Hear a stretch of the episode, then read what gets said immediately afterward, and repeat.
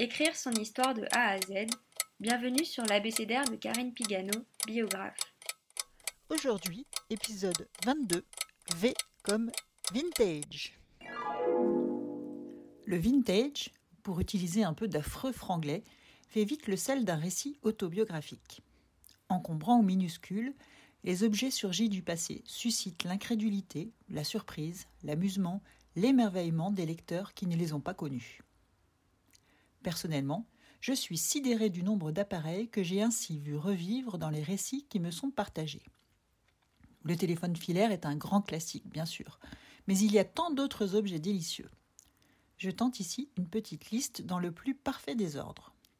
Les lessiveuses, les gardes-manger, leurs pains de glace, les télégrammes, la TSF, les vêtements sur mesure, les sous-vêtements d'avant les élastiques, les gazogènes, les matelas rembourrables, le papier toilette d'avant le papier toilette, les machines à écrire, les roues-doudous dans les vrais coquillages, le Concorde, les plumes et l'encre violette, les tickets de métro jaunes, les petits bleus, le carré blanc, le tabac dans tous les espaces, les wagons de troisième classe, le vin rouge à la cantine, le lait du laitier et le verre du vitrier, les Walkman et les pick-up.